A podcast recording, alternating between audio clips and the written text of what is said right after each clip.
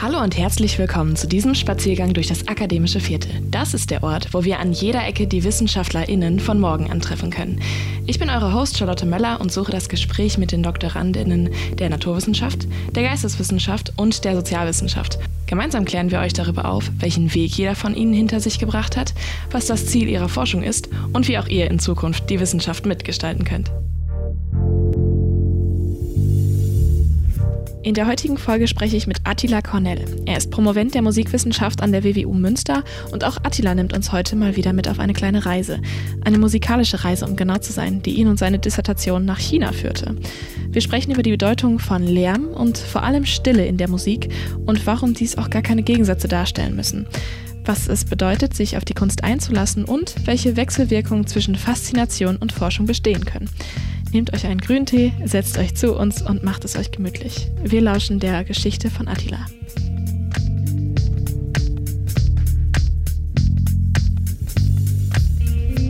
Nihau Attila. Hallo und herzlich willkommen im akademischen Viertel.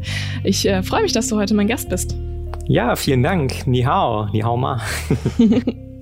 ähm, ja, du bist Promovent äh, der Musikwissenschaft an der WWU hier in Münster und Sag doch mal, gab es irgendwie eine prägende Erfahrung für dich oder irgendwas in deinem Leben, was dich dazu getrieben hat, Musikwissenschaft zu studieren? Das ist eine sehr gute Frage. Also es gab jetzt nicht, wie man das so aus Filmen kennt, diesen einen Moment, wo ich irgendwie die Erkenntnis hatte, ich muss Musikwissenschaft studieren. Ähm, es war eher so, dass ich als Kind quasi schon ähm, Geigenunterricht früh hatte und verschiedene Instrumente gelernt habe. Und da halt die, die Liebe und Faszination für die Musik allgemein einfach ähm, geweckt wurde. Und ähm, ja, über viele Umwege äh, und das Philosophiestudium war für mich dann irgendwann auch dieser, ich sag mal, die, die geisteswissenschaftliche Auseinandersetzung mit Musik ähm, irgendwie ein logischer Schritt, einfach diese Begeisterung für Musik und all das, was mit Musik zusammenhängt, zu vertiefen und zu verstehen. Ja, das heißt, du hast erst Philosophie studiert und hast dann sozusagen aus diesem anderen Fach dann aber herausgedacht, nee, ich möchte mich schon nochmal tiefgängiger mit Musik beschäftigen, aber auf einem wissenschaftlichen, auf einer wissenschaftlichen Ebene einfach. Genau, ja, also ursprünglich wollte ich Kunst studieren, aber ich bin froh, dass ich den Weg nicht mehr verfolgt habe. Mhm. Ähm, und genau, also viel über Philosophie habe ich dann quasi den Zweifach-Bachelor ähm, absolviert und ähm, ja, viele der Themen sind auch sehr eng zwischen Philosophie und Musikwissenschaft, wobei die Musikwissenschaft auch noch viele, viele andere Themen darüber hinaus hat und Perspektiven. Genau. Und, und was gab es dann so in deinem äh, Musikwissenschaftsstudium, was dich so am meisten interessiert hat? Äh, warum du gedacht hast, oh, ich gehe auch noch in Master und ich gehe auch noch weiter? Hm. Mm, für mich war es erstmal im Bachelor die Erfahrung, wie, wie umfassend tatsächlich äh, man sich mit Musik befassen kann. Also das, das war mir vorher gar nicht so klar. Ähm, Musik, ich denke, das, das kennt jeder, das kennst du sicher auch, die, dass man eine Begeisterung hat für bestimmte Musik, dass man andere Musik vielleicht, dass man da gar keinen Zugang zu hat und so weiter. Und ähm, ja, eben festzustellen, dass, dass das Musik ein unglaublich großes Thema ist, das ähm, sowohl ästhetische als auch gesellschaftliche Aspekte oder psychologische Aspekte hat. Das, ähm, das hat mir nach dem Bachelor nicht gereicht, sozusagen. Okay, und, und ja. ich habe gemerkt, da sind so viele Themen, wurden aufgemacht während des, des Grundstudiums. Ähm, da, da muss ich einfach weiter Wissen sammeln und Musik kennenlernen. Und, und was waren das dann so für Themen? Also jetzt für jemand, der nicht Musikwissenschaft studiert, ist es wahrscheinlich immer noch das reine Musikphänomen und du bist ja schon tiefer eingestiegen, dann nimm uns mal mit rein. Hm. Ja, genau. Also natürlich die Musik steht an erster Linie. Das heißt, ähm, Musik, die wir hören können, die wir im Konzert hören können oder auf CD, auf, auf Platte für die älteren hm. Zuhörer unter euch.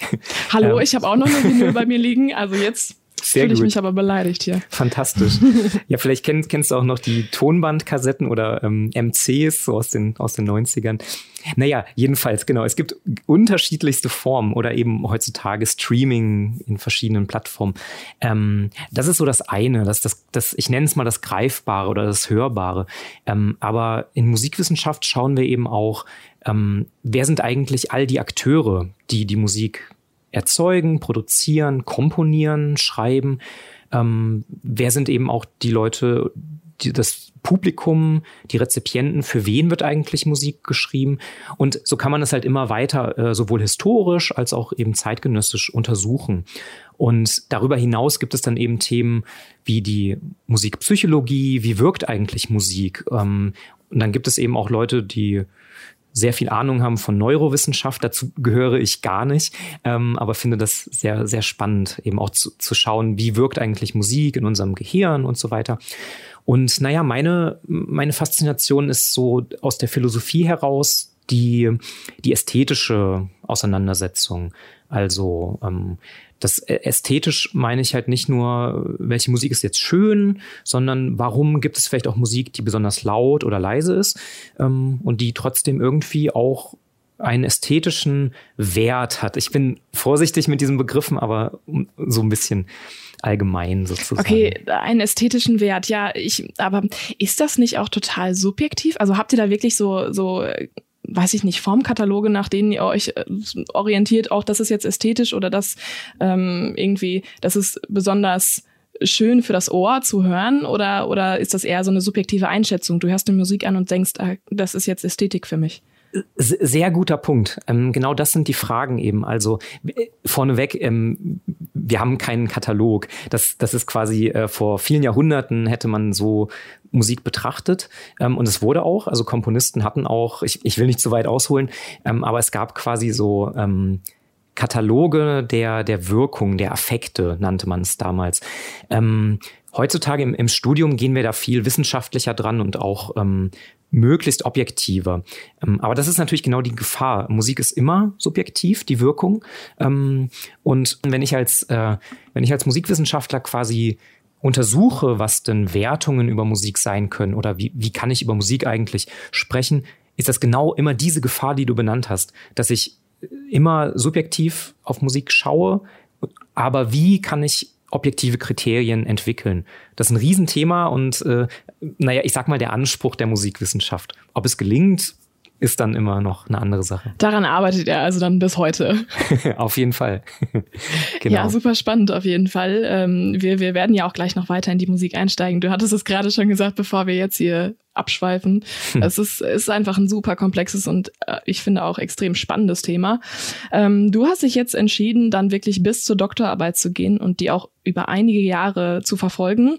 Ähm, da wird mich jetzt einfach mal interessieren, was ist deiner Meinung nach da besonders zu beachten? Also gerade in so einem Fach wie Musikwissenschaft ist das vielleicht nicht der typische Weg, äh, dann auch noch zu sagen, ja, ich äh, schreibe jetzt noch eine Dissertation darüber.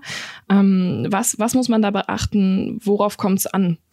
Ich denke mal, gerade jetzt die Hörerinnen und Hörer des Podcasts sind vielleicht ja auch Studierende, die darüber nachdenken, sind vielleicht im Master oder ähm, im Bachelor und überlegen, hm, soll ich promovieren oder was heißt das alles? Ähm, für mich stand immer im Vordergrund ähm, die Fragen, die ich selber an die Musik oder die Musikgeschichte ähm, hatte, diese Fragen, die einfach gekommen sind. Und meine Motivation war es oder ist es nach wie vor, Antworten darauf zu finden oder mich diesen Fragen anzunähern. Mhm. Und deswegen würde ich immer sagen, egal welches Thema man sich sucht, und wir werden ja auch gleich noch ein bisschen über mein Thema sprechen, ähm, immer die Faszination für ein Thema.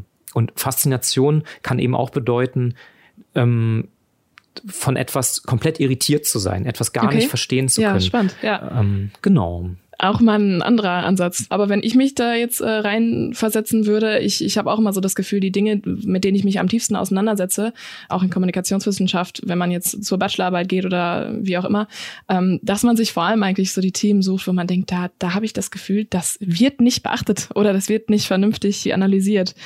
Dann können wir ja eigentlich äh, direkt übergehen. Was ist denn dein Thema? Was ist denn das, was dich irritiert beziehungsweise am meisten interessiert hat? ja, ähm, Hey, mit der Irritation habe ich natürlich was, was angestoßen. Ähm, bei mir war es erstmal eine Verwunderung. Also mhm. ich habe im, im ähm, eine etwas schwächere Form der Irritation. Könnte man sagen, genau, ja. genau.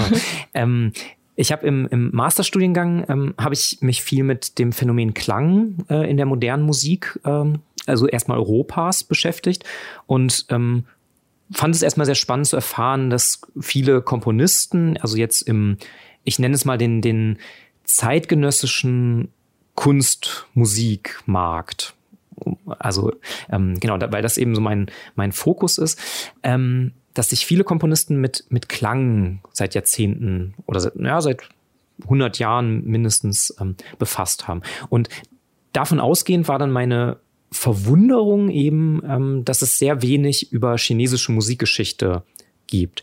Und ja, so habe ich dann irgendwie den Blick Richtung China schweifen lassen, sage ich mal so, und da verschiedenes beobachtet. Und so kam es dann, dass ich, äh, weil ich mich eben auch früh für das Phänomen ähm, Stille, Stille, Klang, Stille und Lärm, das Verhältnis interessiert habe, ja, dass sich das irgendwie dann nahtlos zusammengefügt hat, äh, eben diese Perspektive auf Stille in der Musik und auf China oder chinesische Musik, moderne das ist tatsächlich eine Sache, die ich mir aufgeschrieben habe, die mich interessieren würde.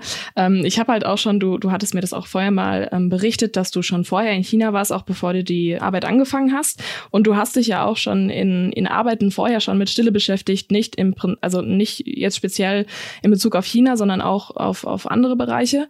Und deswegen hatte mich das einfach so interessiert. Was war als erstes da? War die Stille als erstes da oder China? Beziehungsweise was war da thementreibend? Oder war das wirklich einfach so eine das kam einfach zusammen und du wolltest das zusammen analysieren? Boah, das ist eine gute Frage. Mm, das, das kann ich rückblickend gar nicht so eindeutig beantworten. Ich würde sagen, die, die Begeisterung für die Stille im Allgemeinen, die war schon ein bisschen eher da, weil ich mich da auch schon am, zu Beginn meines Studiums äh, viel mit auseinandergesetzt habe und ähm, gerade im Philosophiestudium, wo man eben sehr viel mit dem Geist und dem Intellekt arbeitet, habe ich gemerkt, dass sozusagen Auszeiten ähm, und die, das Suchen der Ruhe und der Stille für mich sehr hilfreich war, so allgemein. Und ähm, ich habe damals schon ein, ähm, einen Kurs beim Hochschulsport besucht, Tai Chi Chuan, ähm, also Tai Chi, was ja auch mittlerweile recht bekannt ist, und war komplett begeistert. Also das war so eine, so eine ganz neue Welt. Und ähm, so war das Interesse für China, da es eben eine Bewegungskunst aus China ist, zumindest geweckt. Und ja, so, so, so kam dann allmählich das, das Interesse, das, ich, ich würde sagen, das vorsichtige Interesse, weil China oder die chinesische Kultur ist wirklich ein, ein Riesenthema und mit verschiedensten Aspekten äh, zu betrachten. Ähm, ja, aber das war so der Anfang wenn man sich auch überlegt, wie viele Kulturkreise in China alleine existieren und was für eine Riesengeschichte da auch hintersteht. Ja, kann ich mir vorstellen, dass du da erstmal von einem Berg gestanden hast, sozusagen. Ja, und es war vor allem auch, also relativ früh, 2011, hatte ich dann äh, die, die Möglichkeit, für, ich glaube, vier, fünf Wochen äh, durch China reisen zu können. Oh, schön, und, ja. Ja, und, und das war eine unglaubliche Erfahrung. Also äh, sehr vielfältig und ähm, vor allem mit mit, mit dem Eindruck sehr starker Kontraste verbunden. Ähm, und das hat mir aber nochmal gezeigt, dass mein Verständnis von China vorher sehr einseitig geprägt war durch Filme, Nachrichten und so weiter. Und sehr plakativ Ort, immer, ne? Mhm. Ja, ja, tatsächlich, genau. Und das, ähm, das wollte ich einfach selbst mal erfahren, wie es vor Ort ist. Und ähm, allein schon, wenn man in einer Stadt wie Hongkong ist, äh, Shanghai noch viel größer und innerhalb von drei Wochen aber auch die kleinsten Dörfer in Bergregionen ja, erlebt. Ja. Das, das sind unglaubliche Erfahrungen und heftige Kontraste, so was das moderne und das traditionelle Leben angeht. Und ich, ich war nach dieser Reise erstmal erschlagen und dachte mir, Wahnsinn, was war das jetzt? Und ähm, naja, es folgten dann eben noch weitere Reisen, weil irgendwie mir das dann doch noch nicht gereicht hatte. ich habe so eine Erfahrung auch mal gemacht, weil ich auch für vier Wochen tatsächlich durch China gereist bin und dann auch in der in, in größeren Städten war und aber auch auf dem Land. Und ich muss sagen, für mich hat das auch total Sinn ergeben, diese Verbindung China und und Stille und Musik, ähm, weil ich glaube ich in meinem Leben nie so so Ruhemomente hatte wie auf den Bergen in China. Aber bevor wir sozusagen ähm, darüber weitersprechen, was das auch für einen selber bedeutet, sich damit auseinanderzusetzen, ähm, würde ich tatsächlich gerne von dir einmal einfach erfragen, wir reden so viel über Stille und Klänge und die Verbindung zwischen beiden, beziehungsweise die Verbindung zwischen Stille und Lärm. Wie definierst du sowas? Ist Stille einfach nur ein Ausbleiben von, von anderen Klängen im musikalischen Bild oder wie muss ich mir das vorstellen? Was bedeutet Stille? Genau das war eine der ersten Fragen, die ich mir auch gestellt habe. Ich, ich hatte vor, vor vielen Jahren die naive Hoffnung, genau so eine Definition finden zu können, um die sozusagen in solchen Momenten zu bringen. Also Stille, Doppelpunkt ist das und das. Ähm, ich habe festgestellt, dass ich für mich keine eindeutige Definition aufstellen kann, nach dem, was ich beobachtet habe. Das hat einfach damit zu tun, dass Stille so komplex und vielfältig ähm, ist, als, also ich spreche jetzt als, als Klangphänomen. Ähm, und dann habe ich eben versucht, mich dem Ganzen anzunähern, weil ganz klar, wenn ich irgendwie von einem Gegenstand spreche, wie der Stille, ähm, muss ich das handhabbar machen für meine Untersuchung. Und ich habe dann eben ganz schnell festgestellt, okay, die Stille ist, ne, wie du gerade gesagt hast, so zum Beispiel in den ruhigen Bergen oder in ruhigen Landschaften etwas sehr Angenehmes, Positives, ähm, wird auch oft so konnotiert. Das steigert sich dann aber auch, wenn man so in Buchhandlungen geht, dass man ganz viele Ratgeber hat. Zurück zur Stille, die Stille der Natur. Ich überspitze jetzt ein bisschen. Ähm, aber das ist quasi eine Überhöhung, eine positive, einseitige Überhöhung, die, ähm, die mir zu, zu kurz greift, zu einseitig ist. Und so habe ich halt eben untersucht, auch mit Blick auf die verschiedene Musik, ähm, dass es auch ähm, sehr laute Musik gibt, die akustisch laut ist, die aber dennoch bei mir oder bei den Zuhörerinnen und Zuhörern das Gefühl von Ruhe, von Stille in irgendeiner Form wecken kann. Und genauso kann die Stille eben auch was Negatives sein. Das heißt, stell dir vor, du bist in einem äh, engen Raum, es ist vielleicht sogar dunkel und kein Geräusch ist zu hören. Wir könnten jetzt erstmal sagen, ja, wenn ich mir dann meditiere, ist das vielleicht was Angenehmes. Aber vielleicht hast du die Erfahrung auch einmal gemacht. Ich, also ich selbst war einmal in einem schallisolierten Raum. Ähm, das wird oft für Tonstudios, für, für ähm, Radiosender und so weiter benutzt ähm, ein Raum, wo quasi kein Schall reflektiert wird. Und in so einem Raum kann man es nicht lange aushalten. Das, das heißt, es gibt zwar Stille akustisch, aber diese Stille ist alles andere als beruhigend oder heilsam oder wie auch immer man das nennen möchte. Sondern eher bedrückend, ne? Unbedingt, genau. Und das war für mich ein, ein spannender Punkt. Ähm, John Cage, den Komponisten, vielleicht äh, ist er noch relativ bekannt. Er hat ja dieses Stück 4 Minuten 33 komponiert in Anführungszeichen. Ähm, also ein Stück, wo einfach für diese Dauer kein Ton erzeugt wird, zum Beispiel auf dem Klavier oder so. Und er hat halt damals schon in den 50er Jahren die Erfahrung gemacht, er war in so einem Raum und der Tontechniker meinte zu ihm, Herr Cage, äh, Sie werden jetzt äh, kein Geräusch hören. Sie sind in diesem Raum und so, dann war John Cage da und hat aber gemerkt, es gibt zwei Töne. Das eine war ein sehr hoher Ton, den er gehört hat, und das andere so ein eher dumpfer. Und ähm, diese Erfahrung habe ich eben auch gemacht. Das ist letztlich ähm, ganz banal. Wir hören den Blutdruck, der unserem oh, Körper natürlich ja. pulsiert. Ja. Und weil es so leise drumherum ist, ähm, achten wir auf diesen diese kleinsten Körpergeräusche. Und ähm, der, der, der hohe Ton ist sozusagen das, ähm, das Nervensystem, das arbeitet. Das ist auch so spannend. Auf ne? jeden Fall. Wie viel man da auch dann über sich selbst auch lernen kann in dem Moment. Ja. Auf jeden Fall. Und ähm, zu deiner Frage eben, für mich ist das so ein Zeichen dafür, dass wir nicht von der akustischen ähm, absoluten Stille sprechen sollten. Ähm, das ist was sehr Philosophisches, darüber kann man diskutieren, aber sobald ich mit Musik zu tun habe, gehe ich nicht von dieser absoluten Stille okay. aus, diese akustische Stille, wohlgemerkt. Genau. Und, und so näher ich mich halt oder habe mich den, diesem Phänomen genähert. Und ähm, für mich steht weder, also nicht so sehr die, die eine Definition im, im Vordergrund, sondern ähm, du hast es ja angesprochen, das Verhältnis zum Lärm. Stille und Lärm als Gegensätze, die aber eigentlich von den Komponisten oder von vielen Komponisten ähm, nicht zwangsläufig als Gegensätze verstanden werden. Ist ein bisschen philosophisch jetzt schon angehaucht, aber das ist so mein Zugang sozusagen. Philosophiere hinweg. also noch kann ich dir sehr gut folgen und ich finde es auch sehr, sehr spannend. Sehr gut. es ist kein, kein direkter Gegensatz. Also du sagst, Lärm und Stille sind keine Gegensätze. Werden sie vielleicht sogar als Teil, die trotzdem zu einem Gesamtwerk sozusagen zusammengefügt werden, gesehen? Oder was bedeuten die für die Musik? Genau. Also ähm, es gibt viele Komponisten und Komponistinnen, die erstmal fasziniert sind von Klang, also eben nicht nur zu sagen, ich habe jetzt bestimmte Akkorde, Töne, die ich benutzen kann, sondern längst auch Geräusche und, und, und Samples und was auch immer man sich da vorstellen kann, nutzen. Ähm, und Lärm ist halt auch nochmal so ein Thema für sich. Ähm, ich würde auf jeden Fall sagen, wenn wir quasi im in gesundheitlicher Perspektive schauen und was sozusagen Lärmstörungen angeht, ganz klar, da können wir Lärm als was Negatives definieren, sogar was Gesundheit, Gesundheitsschädliches. Ähm, es gibt ja auch die WHO-Richtlinien, die quasi auch ähm, bestimmen, ab welchen Lautstärkegraden ist Lärm oder Dauerbelastung gesundheitsschädigend. Also definitiv, da bin ich auf jeden Fall auch, ähm, das unterstreiche ich auch. Ähm, Lärm meint aber im musikästhetischen Kontext etwas, etwas anderes oder etwas Vielfältigeres.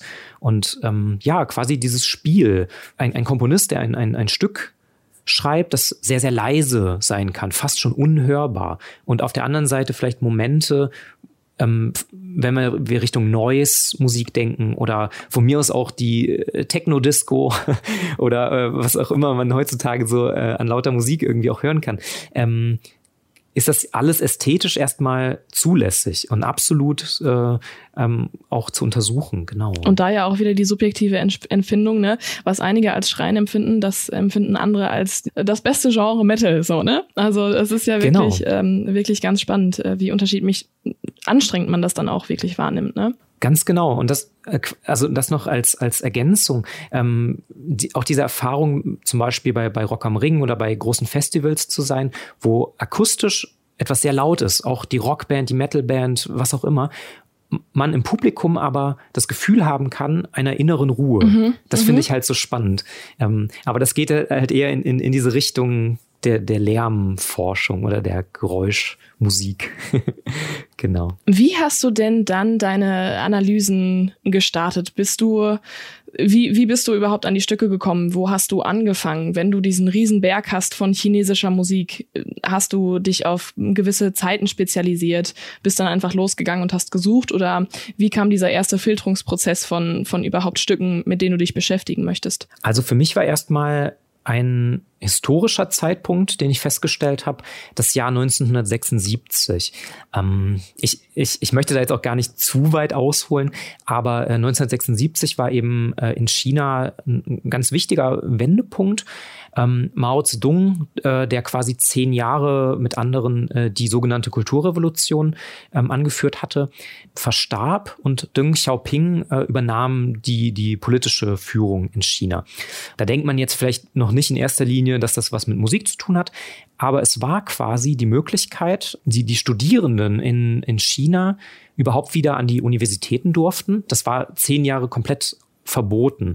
Ähm, das muss man sich halt vor Augen führen, dass wirklich über zehn Jahre das die westliche Kultur, also Musik, die wir jetzt hier in Deutschland, Europa, in den USA haben, ähm, genauso verboten war wie Theaterstücke, Bücher und so weiter. Also China hat sich sehr eingekapselt. Und nach 76 öffnete sich die Politik und damit auch die, ähm, ja, die Möglichkeit für die äh, Studierenden vor Ort, all die Musik kennenzulernen, die sich hier über Jahrzehnte, also die sich in, im, im sogenannten Westen ähm, äh, entwickelt hat. Gerade was jetzt Kunst, Musik anging, aber auch Pop und Rock und so weiter. Und ähm, das war für mich erstmal so eine historische Zensur. Und ähm, dann habe ich eben geschaut, welche Namen gibt es denn da, wer, wer wird so in den, in den Lexika genannt. Ähm, und das war nicht viel. also ich, ich habe da schon sehr schnell gemerkt, oh, das äh, könnte da gibt es sehr wenig Forschung. okay. Genau, genau. Und aus irgendeinem Grund habe ich das eher als Anreiz genommen, noch tiefer nachzuforschen. Ja, ich bin halt äh, auf, also das musikwissenschaftliche Handwerkszeug ist quasi Archive aufzusuchen und ähm, ja, anzufragen, ob es bestimmte Musik gibt, bestimmte Namen. Und ähm, so bin ich dann von einem Schritt zum nächsten gekommen. Erst hatte ich vielleicht so zwei, drei Kompositionsnamen, Komponistennamen und ähm, dann gab es dann auf einmal Querverbindungen und äh, ja, so hat sich das ergeben. Ein bisschen nach dem Schneeballsystem. In, in gewisser Weise, ja, ja, es mh, mm, im, im Nachhinein ergibt das alles für mich einen roten Faden, sonst hätte ich natürlich mein Buch auch nicht schreiben können. Aber gerade jetzt, wenn, wenn Studierende überlegen, ah, ich suche ein Promotionsthema und hm, mich interessiert so viel, ich kenne dieses Gefühl. Ähm, ich hatte damals auch drei, vier große Themen, die nichts miteinander zu tun hatten.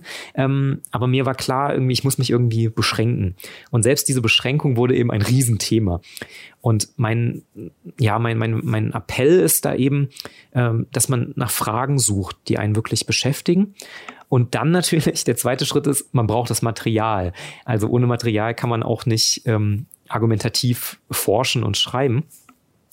Und, ähm, das, also man braucht ja. die Partituren dann in dem Moment. Zum Beispiel, genau, genau. Also für mich sind das eben hauptsächlich Partituren, Noten, ähm, weil ich über die äh, äh, Kunstmusik quasi spreche. Mm, und, und da habe ich halt eben die Möglichkeit, ein Komponist schreibt seine Gedanken auf Papier, ne? das sind halt quasi die Noten und das kann ich analysieren und versuchen, Erkenntnisse zu gewinnen. Ähm, wohlgemerkt, ähm, so einfach ist es dann am Ende auch nicht, weil äh, die Musik ja eben etwas Klingendes ist. Und das fasziniert mich einfach auch. Ähm, das heißt, so Höreindruck, Hörerleben ist ein ganz wichtiger Faktor. Ist ja. ein wichtiger Teil der Analyse dann auch. Genau. Wie hast du denn dieses Hörerleben dann sozusagen, wie, wie bist du das angegangen? Bist du in Konzerte gegangen, hast dir Aufnahmen angehört, unterschiedliche Aufnahmen? Wir hatten gerade schon von Vinyl gesprochen, von CDs. Es gibt ja auch Streamingdienste. und äh, wie, wie bist du dann da dran gegangen? Du hattest die, die Partituren vor dir liegen und, und hast dann einfach Musik gehört? Oder wie hast du das gemacht? Das kam auch vor, auf jeden Fall. Ähm, bei mir ist der Zugang erstmal so gewesen, ich, ich wollte, oder nein, anders, ich, ich muss von Musik in irgendeiner Form gepackt werden. Das heißt, äh, ich habe Konzerte damals auch erlebt. Vor Corona ging es ja und, und hoffentlich wird es auch bald wieder gehen. Und im Konzertsaal ein, ein Stück zu erleben, ist definitiv etwas anderes, als ähm, mal eben in einem Streaming-Dienst irgendwie ein Stück anzuklicken. Was nicht heißt, dass ich gegen Streaming bin.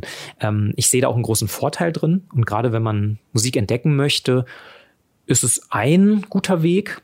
Aber ähm, es, ich finde, es sollte nicht der, der einzige Weg sein, um Musik zu suchen. Aber genau, ich habe mir dann quasi auch keine keine Schranken auferlegt. Also Schallplatten hatte ich auch in der Hand, wobei das dann eher die, die etwas historischen Stücke waren.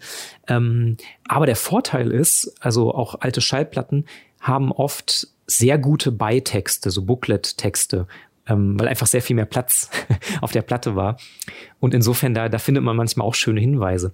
Und ja, so, so war mein Weg halt, äh, dass ich Musik gehört habe. Ich habe sehr, sehr viel Musik gehört und manches hat mich so angesprochen im Hinblick auf das Gefühl von Stille oder Lärm, dass ich mir das notiert habe, eine Liste angelegt habe und dann in einem zweiten Schritt mh, hm, nach Noten gesucht habe. Und das war teilweise eine ganz schöne Odyssee. Was musstest du alles durchmachen, um dann an deine Noten zu kommen? Hast du einige auch nicht gekriegt?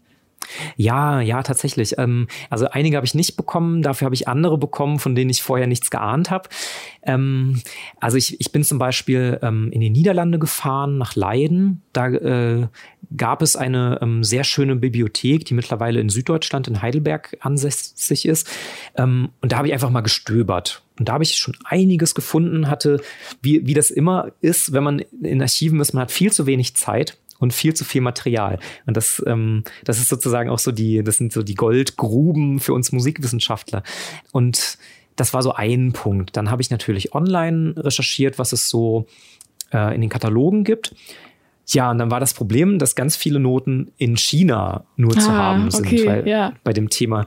Genau dann äh, ja, war, war das aber eine spannende Herausforderung, dort Kontakt aufzunehmen. Das war auch nicht so einfach. Ähm, gute Freunde, auch eine Freundin, die ähm, ebenfalls promoviert, äh, die gebürtig aus China stammt, äh, die hat mir sehr geholfen, auch quasi vor Ort die, die Noten zu finden. So gab es dann Spuren, auf die ich vorher gar nicht gestoßen bin und die dann glückliche Zufallsfunde auch waren. Da konntest du dann deine internationalen Verbindungen spielen lassen. Bist du dann auch noch mal äh, rübergeflogen? Ja, ja, genau. Ich bin dann, ähm, also ich habe 2015 angefangen zu promovieren und bin drei Jahre später, 2018, bin ich auch noch mal ähm, in China gewesen. Das war auch spannend, weil ich zu dem Zeitpunkt schon etwas mehr Hintergründe hatte. Also sowohl was Musikgeschichte angeht, als auch eben äh, die philosophischen Aspekte. Und ähm, ja, konnte dann noch mal mit diesem erweiterten Blick auch China wahrnehmen. Ganz anders wahrnehmen wahrscheinlich dann auch. Ja, ja, genau. Und ich war immer noch überrumpelt und ähm, von den Kontrasten auch ein, ein wenig erschlagen. Aber ja, so ein bisschen ist mir dann ja, ich bin immer vorsichtig, was so, so, so Erkenntnisse angeht, aber mir ist klar geworden, dass China kein Land der Eindeutigkeiten ist, um es mal so zu formulieren. Und dass das auch gar nicht schlimm ist. Also wir, wir haben hier in unserer westlichen Philosophiekultur ähm, sehr oft die, den, den Wunsch, wir, wir wollen Dinge eindeutig handhaben. Wir wollen ja wissen, irgendwie, was sind die Begriffe, mit denen wir arbeiten und wie funktioniert die Welt, um mal jetzt das Riesenfass aufzumachen. Ähm, aber die vor allem chinesische Herangehensweise ist eher so, dass auch Widersprüche ähm, im Denken auch zugelassen werden und dass das auch völlig okay ist. Ja. Wenn du jetzt schon das Erlebnis beschreibst, dass du, wenn du das zweite Mal nach China gekommen bist, China ganz, ganz anders wahrgenommen hast, ähm, so ein bisschen könnte man sowas auch, finde ich, auf eine wiederholte Rezeption von Musik projizieren, dass du vielleicht sagst, wenn ich das Stück jetzt drei, vier, fünf Mal höre, ähm, höre ich vielleicht nicht unbedingt was anderes, aber wenn du es mit ein bisschen Abstand hörst, mit ein bisschen Erlebnis dazwischen, vielleicht mit einer China-Reise dazwischen, kann es dann auch sein, dass du das komplett anders wahrnimmst und dass du dann vielleicht auch Analysen, die du schreibst, vielleicht nochmal ändern musst? Ja, schöner Punkt, genau. Also der, der erste Höreindruck in, in, im, am Beispiel der Musik ähm, ist ganz wichtig. Also das, das lernen wir schon im, im Bachelorstudiengang, dass der erste Höreindruck, das, das ist was, das, das kann man nicht reproduzieren. Ähm, deswegen ist auch wichtig, sich Dinge zu notieren in dem Moment, wenn ich etwas höre. Was gefällt mir gut, was irritiert mich, was fällt mir auf, ähm, um das erstmal so als wie bei einem Gedicht als ersten Eindruck zu haben.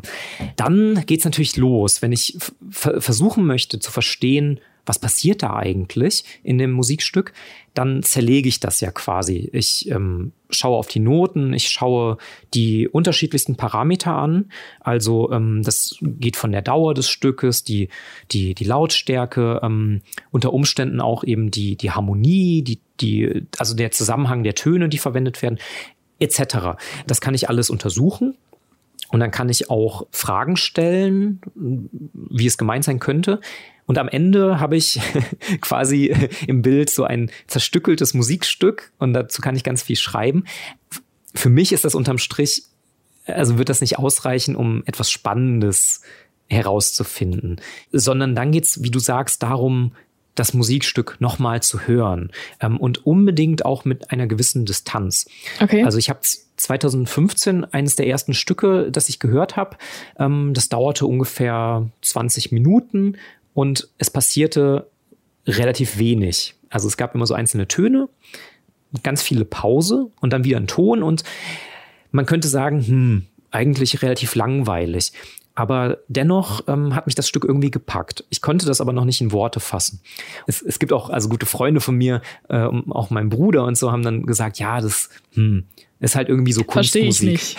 Ja, genau, richtig, richtig. Ich verstehe nicht, was, was, was meint der Komponist denn damit? Ja, das ja. ist doch nur Kunst. So, also überspitzt jetzt formuliert. Und ähm, dann habe ich dann das Stück liegen gelassen und zwei, drei Jahre später, ich hatte dann noch andere Stücke, habe ich es nochmal angehört und kannte dann andere Stücke des Komponisten und habe dann angefangen zu verstehen, ah, okay, das und das hat der Komponist da versucht. Er hat zum Beispiel eher das Gefühl der Stille benutzt, und zwar die, die Stille, ähm, wenn ein Mensch äh, zum Beispiel in einer Landschaft, du bist in einer schönen Berglandschaft, ne? wir hatten das da eben schon, wenn du ja auch mal in den Bergen warst, dann kennst du das, eine Stille, du bist da und kein Mensch ist dort. So, und man kann natürlich auch das Rauschen der Blätter hören oder Steine, die bröckeln oder so. Aber das ist sozusagen äh, im Chinesischen eine Vorstellung der Stille. Das nennt sich auch Ji. Also das Zeichen Ji meint die Stille der Einsamkeit. Und dann habe ich so für mich gedacht, ach ja, doch, das, das höre ich irgendwie auch in dem Stück. Und habe dann wieder, um das nur anzudeuten, festgestellt, andere Komponisten benutzen auch ganz andere Begriffe für Stille, die sie wieder in der Musik verarbeiten. Das ist spannend. Ich, ich stelle mir das schon fast meditativ vor.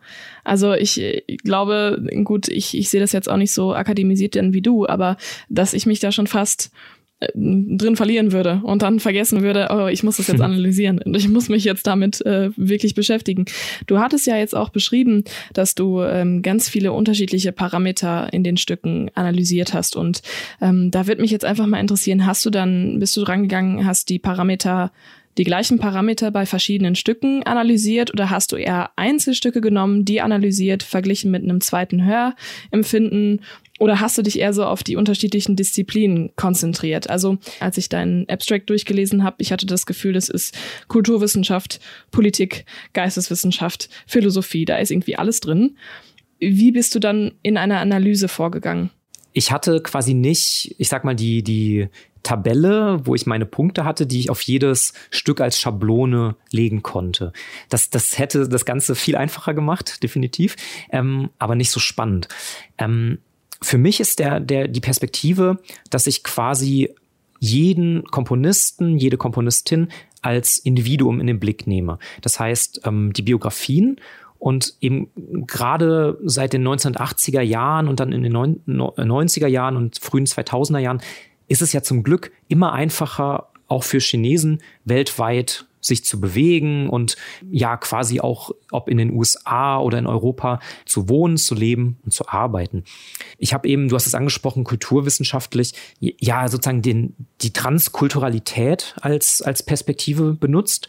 Das, ähm, das meint letztlich eigentlich nur, dass dass ich nicht von Multikulturalität spreche. Ne? Also Multikulti kennt man ja.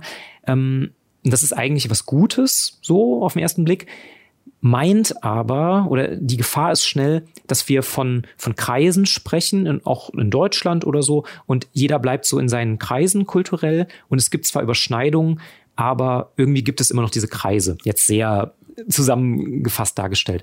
Und deswegen finde ich diesen transkulturellen Blick sehr ähm, sympathisch, weil ich dann quasi auf jeden Komponisten schaue und schaue, okay, er oder sie ist gebürtig aus China, aber ähm, mittlerweile lebt vielleicht zum Beispiel Tan Dun, ist ein relativ bekannter Komponist, der lebt seit Jahrzehnten in, in den USA. Und ja, die Frage ist dann eben, kann ich dann eigentlich noch von einem, also in Anführungszeichen chinesischen Komponisten sprechen? Genau, und, und so bin ich quasi vorgegangen, habe ähm, die verschiedenen Komponisten, ich habe, ich, ich weiß gar nicht, wie viele ich unterm Strich untersucht habe, ähm, das waren relativ viele. Äh, erstmal betrachtet, wer's, was für ein Mensch ist das biografisch und dann natürlich, ähm, was passiert in der Musik. Und ähm, ja, bin quasi auch mit, mit sehr unterschiedlichen Zugängen an die Musik gegangen, je nachdem die Parameter, die eben sich angeboten haben. Das ist halt sehr, sehr schwer jetzt so ähm, allgemein irgendwie zu sagen. Ähm, aber ein, eine große Hürde war, dass ich quasi nicht einfach ähm, die klassische Funktionsharmonik äh, anlegen konnte. Funktionsharmonik, was, was genau beschreibst du damit? Also das wäre quasi, das ist so das, das Handwerkszeug, was man sehr früh im Bachelor auch lernt. Gerade in der klassischen Musik, ähm, ich sag mal vor, vor, de, vor 1900, gab es immer wieder verschiedene Modelle, nach denen komponiert werden konnten, konnte, wie sozusagen die Töne in in ein mathematisches System gebracht werden konnte. Das ist jetzt sehr, sehr allgemein, aber es ist quasi, ähm, das waren Vorgaben, Regeln, die immer wieder verändert wurden und schließlich im 20. Jahrhundert ne, wurde es sehr erweitert. Es gab dann Zwölfton-Systeme äh, nach Schönberg und anderen und eben heutzutage ist es so, ich sag mal, das leidige Thema Postmoderne, ein, ein furchtbarer Begriff, aber quasi in, in unserer Moderne ist quasi alles möglich ästhetisch. Ob, ob das immer zu zielführend zu guten und oder schlechten Werken führt, das ist ein anderes Thema. Aber das Material geht quasi über das hinaus, was mit dieser ähm, Funktionsharmonik ähm, einmal gemeint war das ist ja genau das, äh, was so, was so interessant ist daran, wenn man so lange auch in der Musikwissenschaft arbeitet und sich so intensiv mit Themen beschäftigt.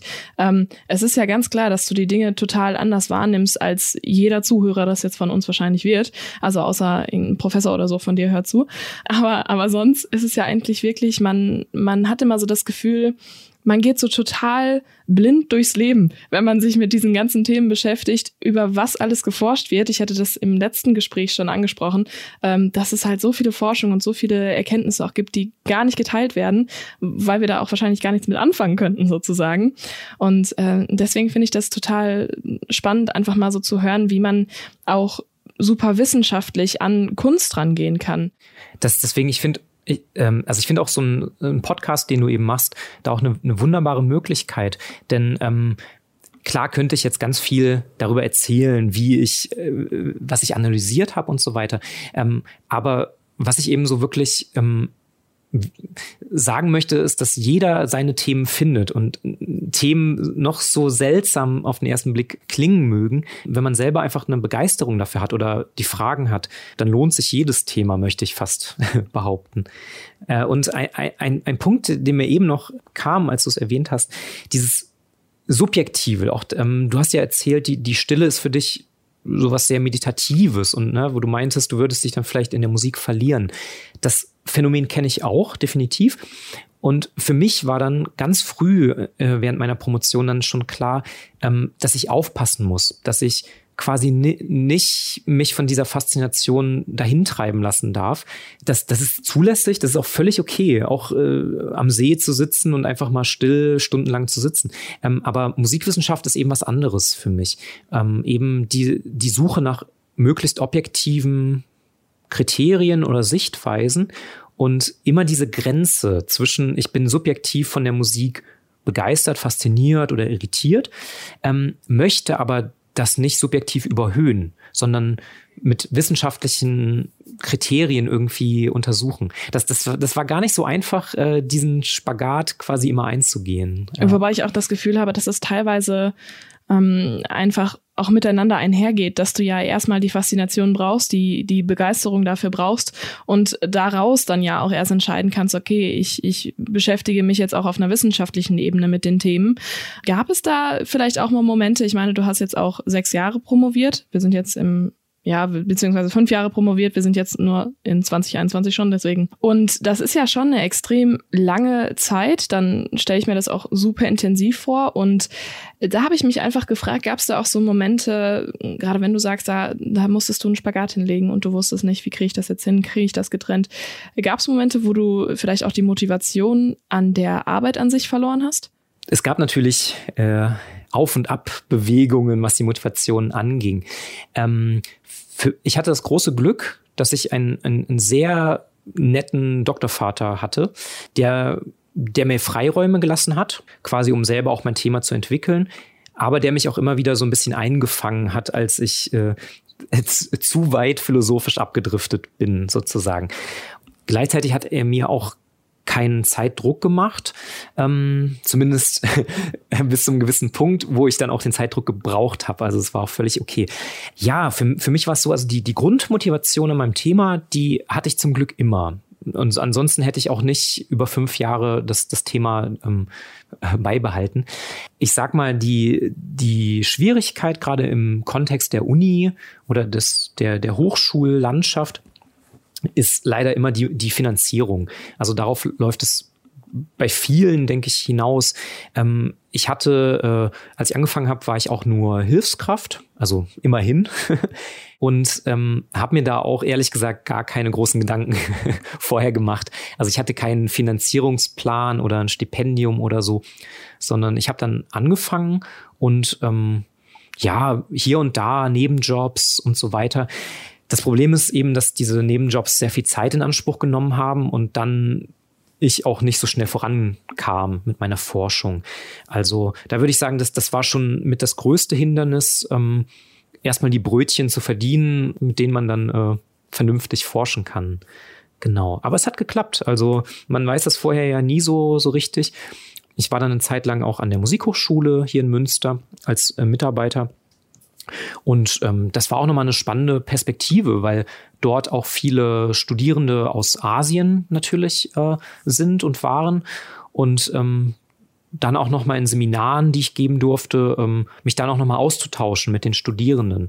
Wenn, wenn jemand die Möglichkeit hat, würde ich das immer ans Herz legen, ähm, in den Austausch kommen und auch über das eigene Thema möglichst mit, mit, mit Leuten sprechen, die nichts mit dem Fach zu tun haben. Das ist wirklich immer die beste Übung. Und dann merkt man selbst auch, ah, okay, ist das jetzt zu speziell oder was ist eigentlich meine, meine Kernfrage? So ein Perspektivwechsel bringt manchmal auch äh, recht viel Klarheit dann noch mit rein, ne? Genau, genau. Aber ja, im, im Wesentlichen, also so was Motivation angeht, klar, ähm, ich, ich glaube, jeder und jede, der und die promovieren, kennt dieses Gefühl von Hochs und Tiefs und auch niedergeschlagen zu sein und nicht weiterzukommen. Ich kann nur sagen, weitermachen. Einfach weitermachen und, und auch nicht die großen Ziele immer setzen, sondern ähm, ja, einfach mal heute oder diese Woche oder diesen Monat schreibe ich einfach mal nur zwei Seiten. Aber vielleicht sind es genau die zwei Seiten, die ich dann in meinem Fazit brauche oder so. Kleine Zwischenziele setzen. Unbedingt. Und vor allem Auszeiten. Also nichts ist schlimmer, als sich permanent mit einem Thema zu beschäftigen. Man muss einfach mal raus und. Gerade du kennst dich ja aus mit dann Auszeiten und die dann auch genießen, würde ich mal sagen. Genau. Was war denn für dich der allerschönste Moment? Ja, das waren viele Momente. Also spontan fällt mir ein, ähm, ich, ich hatte das große Glück, auch viele Komponistinnen und Komponisten ähm, persönlich zu sprechen, die aus China stammen. Genau, und ähm, ein Gespräch, das, das liegt jetzt schon ein paar Jahre zurück, hatte ich mit einem Komponisten, der mittlerweile in Wien lebt. Ähm, ähm, Shi heißt der. Und er stammt eigentlich aus Taiwan, ähm, lebt lange in Wien, ist schon über 70 und wir hatten ein wunderbares Telefonat und es, es ging ihm damals auch nicht so gut gesundheitlich und trotz alledem hat er sozusagen ganz viel erzählt und auch meine Fragen beantwortet. Und das war so ein Moment, wo ich gemerkt habe, Wahnsinn, es ist sozusagen nicht nur ein wissenschaftliches Thema, sondern hinter der Musik stecken eben auch Menschen und genau das, was mich interessiert, eben die Motivation äh, des Komponisten. Warum setzt er sich hin und komponiert das Gefühl der Stille? Und ähm, na, nach diesem Telefonat, also es ging knapp zwei Stunden, war ich einfach total begeistert. Es war so Wahnsinn. Irgendwie dieser Mensch erzählt mir von seiner Kunst, die er schreibt und ähm, ja, das, das, das war sehr motivierend, sehr beflügelnd auf jeden Fall. Das ist so schön, weil man irgendwie auch durch, durch diese Kunst, Kunst gibt so Zugang zu so vielen Dingen. Ne? Kunst gibt in dem, in dem Moment ist es seine Kunst, die Zugang zu seiner Person gibt, zu seinem ganzen Leben, zu seinen Erfahrungen. Auf der anderen Seite hast du schon vorher davon gesprochen, wie ähm, die chinesische Musik sozusagen auch eine Reflexion von der Geschichte, von der Kultur ist, was in dem Land abgeht. Also wie extrem das einfach ist, was für Zugänge man durch die Kunst auf ganz, ganz andere Bereiche hat. Unbedingt, ja.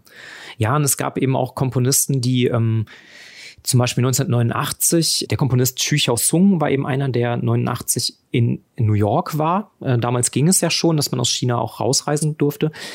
Naja, und er hat halt eben 89 das äh, äh, durch die Medien erlebt, was auf dem Tiananmen-Platz passiert ist. Also die Studentenunruhen und die blutige Niederschl äh, Niederschlagung. Und ja, für ihn, also er reflektiert das quasi in seiner Musik, dass er in dem Moment verstummt ist, dass er gesagt hat, ich, wie kann ich als Chinese im Ausland jetzt eigentlich noch guten Gewissens Musik schreiben? Und das wiederum, dass er dieses Gefühl in Musik verpackt hat und dass dieses Verstummen dennoch zu Musik führt.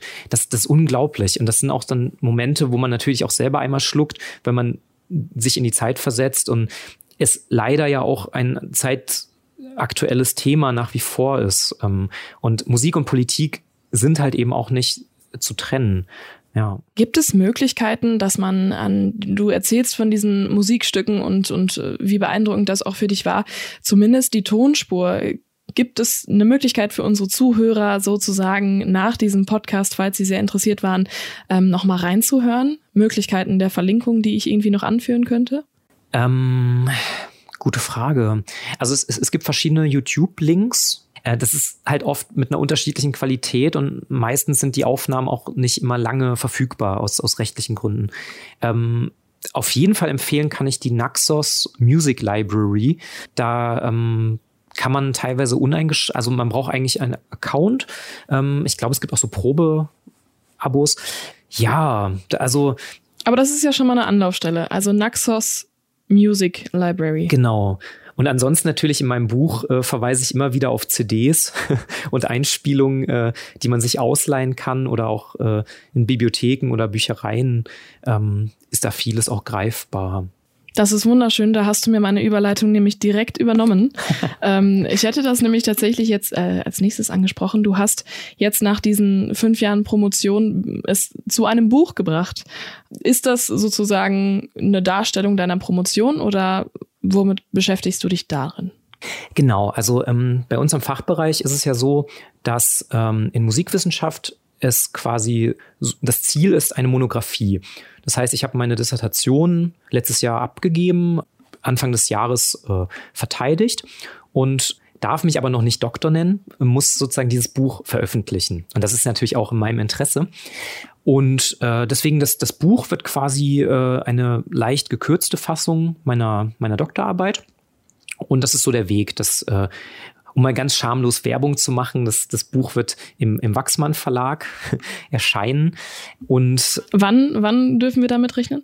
Ähm, gute Frage. Also äh, auf jeden Fall dieses Jahr noch. Das wird in der Reihe ähm, Musik Münsteraner Schriften zur zeitgenössischen Musik. Ich glaube, Band 8 oder so wird das sein. Und ja, ich denke, in den nächsten Monaten, Wochen und Monaten wird es erscheinen genau darin werde ich halt, also ähm, sehr ausführlich analysiere ich dort die Musik und auch die philosophischen Themen äh, beschreibe ich da noch ein bisschen strukturierter. Ähm, und da gibt es auch die ein oder andere äh, den Hinweis auf, auf Online-Quellen und CDs, wo man dann vor allem die Musik einfach auch mal hören sollte und kann. Ja. Ja, super interessant auf jeden Fall für die Zuhörer, die jetzt hier irgendwie Blut geleckt haben und wissen wollen, was es mit dieser Stille auf sich hat. Ähm, du hattest gerade schon von deiner Verteidigung gesprochen. Ein Thema, wo ich auch noch mal einhaken würde. Die wenigsten jetzt von, von meinen äh, vorherigen Gästen hatten davon gesprochen, dass sie ihre Dissertation fertig geschrieben haben und sie dann erstmal noch mal begründen mussten, sozusagen, verteidigen mussten, warum sie das getrieben haben, alles. Ähm, ist das fachtypisch? Ihr macht das häufiger in der Musikwissenschaft? Ja, also äh, so viele Absolventen, Doktoranden gibt's gar nicht in unserem Fach. Ähm, aber es ist quasi äh, vorgesehen, ähm, dass quasi man eine Dissertation erstellt. Das ist sozusagen der Text, den ich in Word oder was auch immer schreibe und dann im Prüfungsamt abgebe, ganz, ganz platt gesagt. Ähm, die Erst- und Zweitgutachter schauen sich diesen Text an und sagen dann, ja, der Text ist ausreichend gut, also es ist geeignet, wird angenommen und dann äh, begutachtet sozusagen der Fachbereich. Ne, das ist so eine alte wissenschaftliche Traditionskultur, dass man äh, sich öffentlich erstmal der Universität stellt und dann, äh, das ist dann die, die Verteidigung, die sogenannte Disputation, die eigenen Thesen vor der Öffentlichkeit vertritt. Und das, das Ganze ist halt zurzeit äh, Corona-bedingt nicht ganz so groß, im großen Rahmen möglich. Aber das ist so, ja, eine kleine Hürde, die man am Ende nochmal nehmen muss. Das bedeutet eigentlich nur, dass ich, ähm, was heißt nur? Vorher macht man sich natürlich äh, auch viele Gedanken darüber. Ähm, ähm, so die, die Dissertation, der Text, das sind ungefähr zwei Drittel der Note. Und man muss aber die, Dissert die Disputation bestehen, die mündliche Verteidigung, um die Doktorarbeit zu bestehen. Boah, das ist ja. wirklich genau. gruselig. Ach, Hast ja, du dich ja. Jahrhunderte damit beschäftigt und dann könnte der könnte dir das auch einen Strich durch die Rechnung noch machen? Ja, ich also ich habe das eher als Ansporn gesehen. Also man man referiert ungefähr 20 Minuten, 30 Minuten ähm, und muss quasi auf den Punkt zusammenfassen, was man so rausgefunden hat. Und das hast du ja jetzt auch schon gemerkt. Wir sind jetzt schon eine Weile dran und ich habe bei weitem noch nicht alles sozusagen erzählt, worüber mein Buch ist. Das ist aber auch ganz normal. Und dann geht quasi die Prüfung los, dann wird man alles Mögliche gefragt ähm, zum Thema und das kann auch sehr weit darüber hinaus führen. Und ich möchte da jetzt aber all denen, die, die promovieren möchten, keine Angst einjagen. Also das mhm. ist machbar. Auf jeden Fall. Und bis zu diesem Punkt hat man ja auch so viel Wissen angesammelt, dass man für das eigene Thema eigentlich die Expertin oder der Experte ist. Genau, es ist vielleicht für die Leute, die, die nicht so gerne vor großen Menschengruppen stehen oder nicht so gerne in der Öffentlichkeit, ist das vielleicht auch nochmal eine, eine gute Übung, so selbstbewusst sich vorne hinzustellen. Ähm, aber da ist ja jeder auch ein bisschen unterschiedlich. Ja, du hattest ja schon gesagt, es ist noch nicht alles gesagt, was du hättest sagen können, was in deinem Buch steht, aber dafür ist dieser Podcast ja auch gar nicht da. Genau. Wir wollten ja eher über, über dich und deine Dissertationsgeschichte und dein Erlebnis darin sozusagen sprechen. Und ähm, ich finde, da hast du uns auf jeden Fall äh, trotzdem sehr tief mit reingenommen. Ähm, ich zumindest habe mich schon fast in deinen Erzählungen jetzt verloren, ohne Musik sogar. und ich finde wirklich, du scheinst einfach eine super große Leidenschaft für die Musik an sich natürlich, aber auch die Wissenschaft und, und auch diese Wissensvermittlung zu haben. Ähm, so begeistert, wie du auch davon erzählst jetzt gerade. Mm, siehst du dich denn weiter in einer Forschungs- oder in einer Lehrstuhlposition vielleicht oder auch bei Fachmagazinen? Ich könnte mir dich sehr gut auch journalistisch vorstellen tatsächlich. ähm, oder hast du da, bist du dann auch sehr offen, wo es hingeht für dich? Ja, also erstmal vielen Dank für, für das Kompliment. Das, äh, das freut mich natürlich, wenn so ein wissenschaftliches Thema auch nicht allzu trocken äh, letztlich bleibt.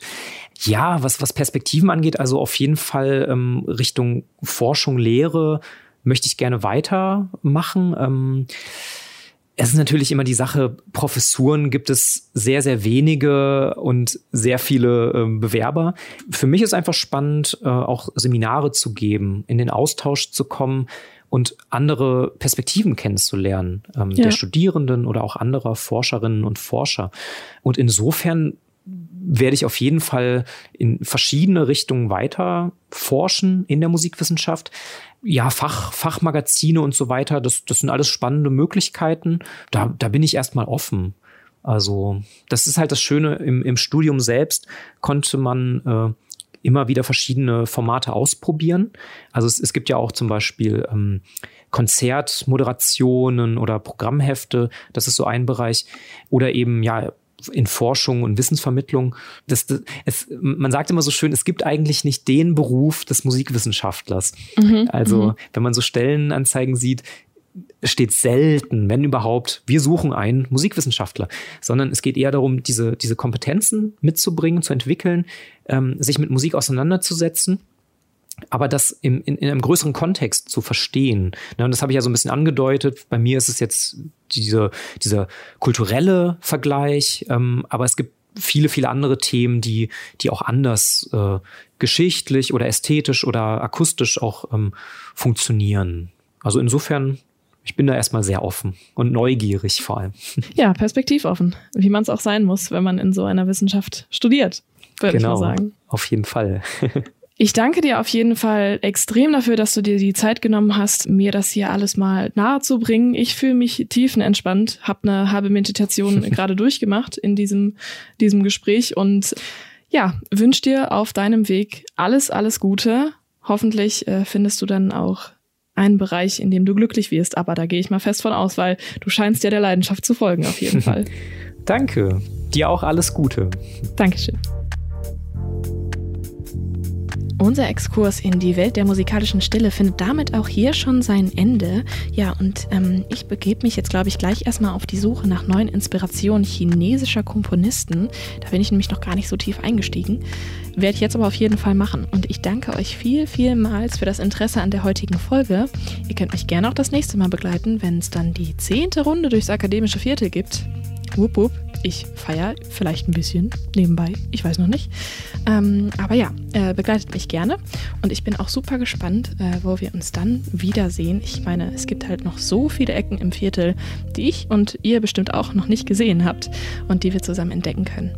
Lasst uns gerne in der Zwischenzeit ein Abo da und schreibt uns euer Feedback über dav.seitenwälzer.de oder reist auch weiter in die anderen Welten der Seitenwälzer-Formate. Gleich um die Ecke könnt ihr euch bei Michael und Moritz in der letzten Folge Ecke Hansaring weiter mit der Geschichte Chinas auseinandersetzen. Sehr spannend auf jeden Fall, könnte ich empfehlen. Und dafür könnt ihr einfach auf seitenwälzer.de vorbeischauen. Oder ihr nutzt eure Zeit für weitere spannende Geschichten in den Fictional Podcasts auf klappkatapult.de. Ich denke, ich schnapp mir jetzt erstmal meine Kopfhörer, setze mich auf mein Meditationskissen und erinnere mich an das Gefühl der Ruhe in den Bergen Chinas. Wei.